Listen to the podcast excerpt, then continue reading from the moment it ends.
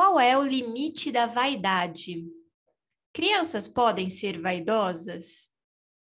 Como que a gente mede se a vaidade está passando do limite? Vamos conversar sobre isso hoje? Como ser mãe na era digital? Desconstruindo conceitos e preconceitos sobre maternidade e educação. Com Bárbara Catarina, psicóloga infantil e familiar, e Tatiana Tosi, coach para mulheres. Se você gosta do nosso conteúdo e quer apoiar o nosso projeto para que a gente continue desenvolvendo esse podcast, nós temos uma campanha de financiamento coletivo no Catarse, catarse.me barra Escola da Mãe Moderna. A partir de R$ reais você já consegue contribuir com o nosso projeto.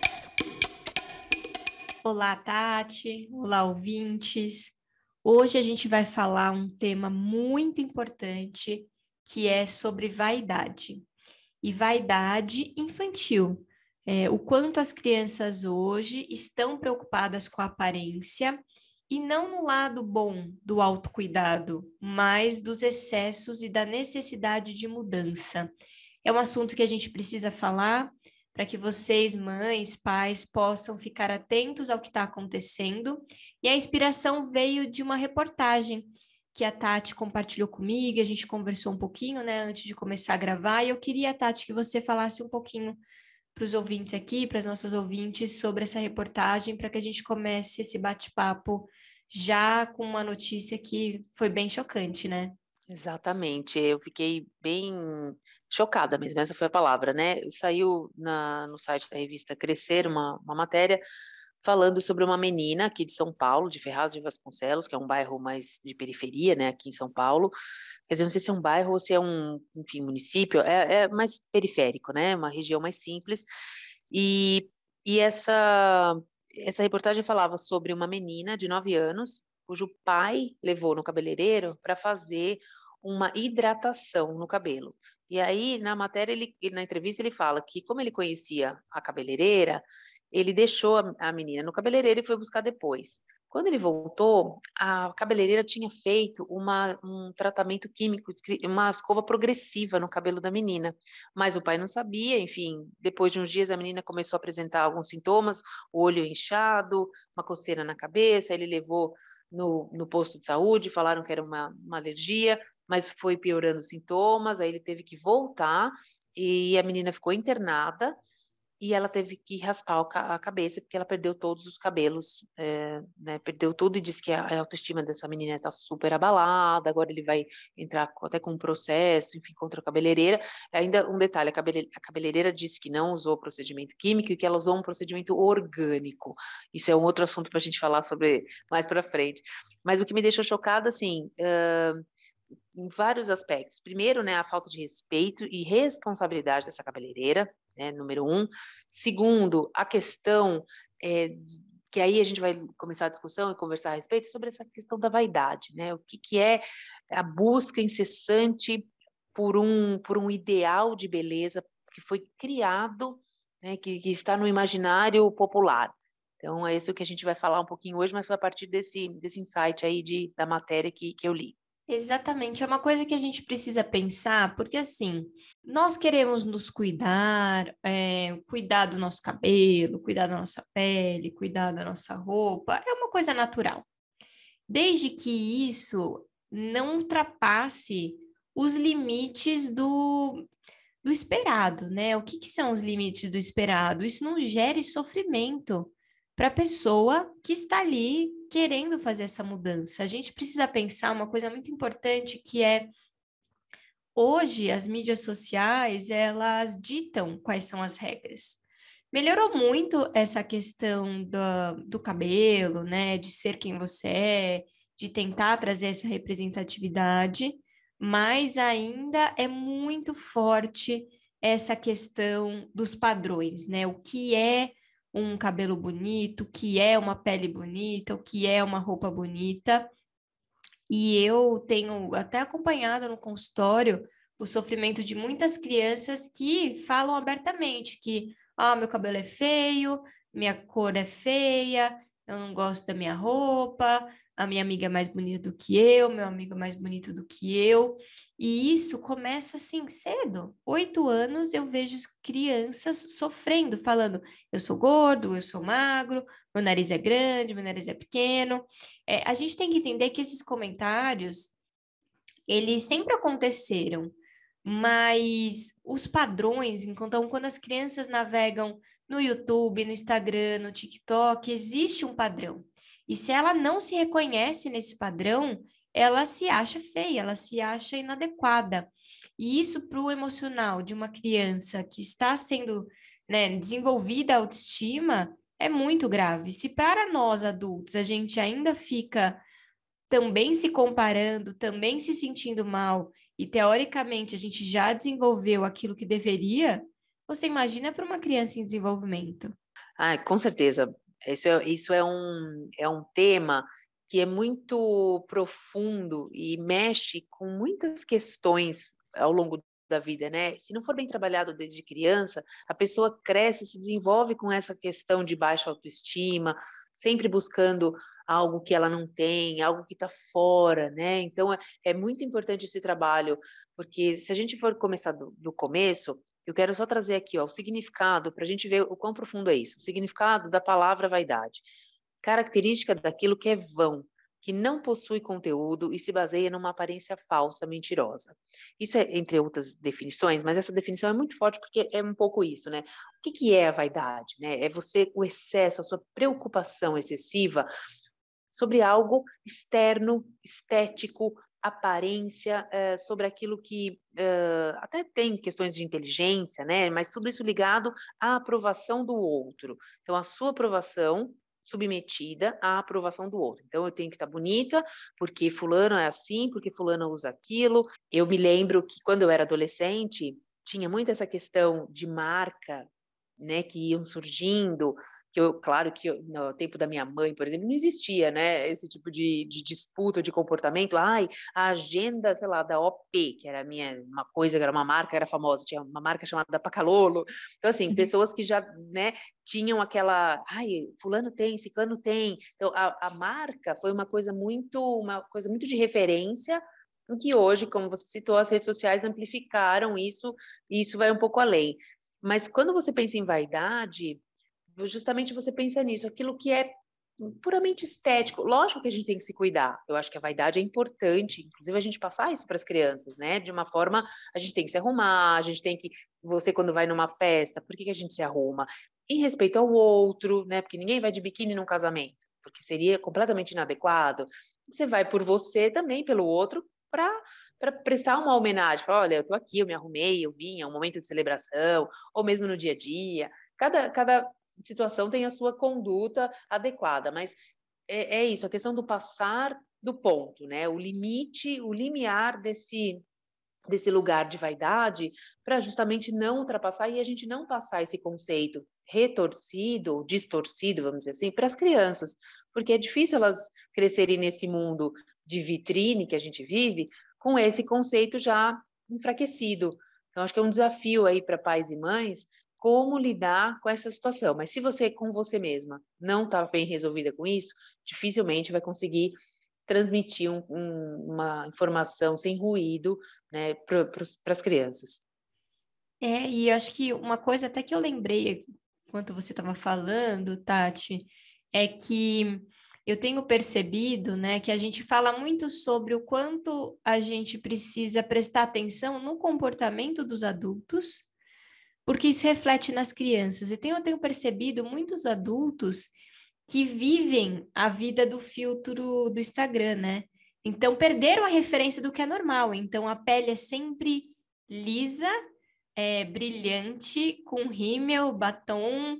É, e não é a vida real, né? A nossa pele é imperfeita, ela tem buraquinhos, ela tem poros, ela tem, enfim, muitas coisas.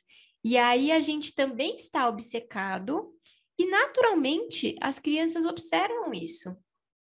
Eu não posso deixar de falar sobre o quanto a gente também está é, num mundo onde os adultos estão adoecidos em relação à aparência. Naturalmente, as crianças vão ficar também. Então, acho que é um cuidado que a gente precisa ter de modo geral. É, eu até lembrei também que eu tenho feito muitos atendimentos online, né, por conta da pandemia, isso se manteve. É, eu tenho feito híbrido, né, presencial e online, mas muitos adolescentes se mantiveram no online. Eu tenho muita dificuldade de fazer eles abrirem a câmera. Eles não abrem, é muito difícil. E quando eles abrem, eles colocam no teto, eles colocam na parede a câmera, não focam nele. É uma, uma insegurança tão grande de se mostrar como se é, é, que eles não conseguem abrir. Então, os professores falam sobre isso, sobre câmera fechada, sobre dificuldade de, de se colocar. E eu tenho adolescentes que têm a opção de voltar para aula presencial, mas eles não querem não vão voltar, porque eles estão com medo, eles estão inseguros, eles não querem é, se relacionar mais, estão com vergonha porque mudaram, não, mas eu tô diferente, ai, todo mundo vai estar tá melhor do que eu. Então, eu tenho feito um trabalho muito de fortalecimento emocional, mas eu tenho ficado muito preocupada. Você tem percebido um pouco essas questões também, Tati? É, eu tenho, assim, eu tenho percebido que, isso das pessoas, né, com quem eu convivo, enfim, com outras, trocando entre mães, né, informações e tudo, o que eu acho é o seguinte, é, com, a, com essas, ah, peraí, o que eu acho é o seguinte, hoje a gente já tem, é um paradoxo isso, né, até engraçado, hoje a gente tem um modelo de, como você falou, representatividade, que ainda é muito forte do, essa cultura do belo, do bonito, né? Aquela coisa, aquele estereótipo que é bonito, a criancinha com olho azul, loirinha, de vestidinho engomado. Hoje, a própria mídia já tem desenvolvido um papel importante nessa mudança de quebra de paradigmas de beleza mesmo, né, com campanhas onde colocam é, outras outros biotipos e outros tipos de beleza essa coisa do plus size, que de uns anos para cá tomou mais força, ainda é pouco, de fato. Claro que está num cenário muito melhor que há 20 anos atrás, mas ainda é pouco. O que eu, o que eu noto é isso, existe, por um lado, uma busca para essas mudanças, é, talvez assim, uma voz mais potente dessas pessoas que, que, que precisam dessa mudança, que necessitam dessa mudança de, de padrão, mas ao mesmo tempo a gente ainda tem um viés grande aí de, de querer se adequar e encaixar num modelo específico para tudo, né? Não só de beleza, mas é, de tudo, de comportamento ou de gostos ou de estar antenado com aquilo que está na moda ou aquilo que em termos de tecnologia que você tem que estar tá inserido. Então acho que existe esse esse contrassenso de, de querer de ter um grupo, vamos dizer assim, né? Que tem mais tem tido mais voz para mudar, mas também ainda tem muita gente que cai nessa, nesse lugar comum aí de querer se, se adequar a um modelo. Eu acho que esse é o grande desafio de muitas gerações. A gente não pode fingir que isso é uma coisa recente, porque não é. Mas eu acho que vem se agravando por conta do acesso, né? A tecnologia, ela ampliou essa informação, a questão da moda, né? Eu acho que você, Tati, é uma pessoa que tem bastante experiência nisso, né? Quando você trabalhou com a questão, né, de imprensa e, e trabalhou com isso, o quanto isso mudou nos últimos 10, 15 anos, e assim, uma, uma, uma questão de moda que às vezes demorava um tempo, né? Você ficava com uma, com uma situação ou chegava a, a, nas revistas, agora sim, publicou nossa, estoura, ou para o bem ou para o mal, e aí aquilo vem, e aí você, é, vem esse, esse desejo de ter, aí depois, ah, não, já saiu de moda. Enfim, é uma, é uma loucura, né? Eu acho que agora a questão é a velocidade e a questão é o quanto você também fica refém dessa situação. É, se você não consegue separar é, tudo isso fica muito difícil. E aumentou, aumentou o consumo, as crianças querem, porque então antes tinha a questão das marcas, né, como você relatou e tudo. Hoje ainda tem, e aí assim, é para ontem, é para agora, porque tá na moda, tem que ter, e se eu não tiver, eu vou ficar fora. Então, assim, é muito sutil é, toda essa situação, mas é, é desafiador. Eu acho que trabalhar atualmente com com esse mercado, né? Cuidar dessa situação, eu que estou trabalhando na saúde mental, para mim tem sido muito desafiador acompanhar o que está acontecendo, porque os adolescentes, as crianças sempre trazem novidades e eu preciso me atualizar para entender, para poder falar sobre isso, para que a gente possa separar e possa fortalecer. Então, olha, não tá fácil. Realmente, eu, eu imagino que é exatamente isso, né? A tarefa do profissional da área de saúde para conduzir isso, de fato, é muito é muito mais desafiador do que em outros tempos, né? Mas uma coisa que eu acho para a gente clarear um pouco, né, e, e, concluir esse esse pensamento, o mais importante é a gente pensar além, né, de todas essas situações e a gente volta para quê? Para a origem de tudo isso, né? Para o ponto focal que é como a gente fortalece ou como a gente lida de maneira mais simples possível com essas questões. É importante colocar essa sementinha, plantar essa sementinha nas crianças do que é do que é tem mais valor, vamos dizer assim, tá? Então, se a gente pensar que valores para as crianças são questões inerentes ao que está fora, é um pouco mais fácil da gente ir fortalecendo. Então, o seu caráter, o seu comportamento, a maneira como você lida com o outro, é, se você é amorosa, se você é carinhosa, se você é uma pessoa que olha, tem empatia, olha para o outro, antes de se olhar e do que está para fora. Então, eu acho que a grande mensagem desse episódio é entender que sim, estamos vivendo num mundo consumista, num mundo é, sem apego, onde as pessoas só veem o que é superficial, o que é, é não é tão profundo. Então, já que a gente vive nesse mundo, como é que a gente pode fazer? Para melhorar? Como é que a gente pode ajudar né, as crianças a crescerem mais fortalecidas? É olhando para si, é, cuidando dessas pequenas sementes do dia a dia, coisas simples, coisas que, que não precisam ser, que não dependem, a felicidade não depende no, do iPhone, não depende de, daquele bloco que todo mundo tinha, que agora já até nem sei se já esqueceram. Então, assim, ah, o outro tem, eu não tenho como toda hora meus filhos me perguntam, por que que fulano tem celular e eu não tenho celular? Por que criança não tem celular? Eu, para mim, eu acredito nisso. Criança até uma certa idade não tem. Então, essa é a minha verdade. Então, eu, eu, eu planto isso, então não tem, porque eu acho que criança tem outras coisas mais importantes para fazer, para brincar, para se distrair.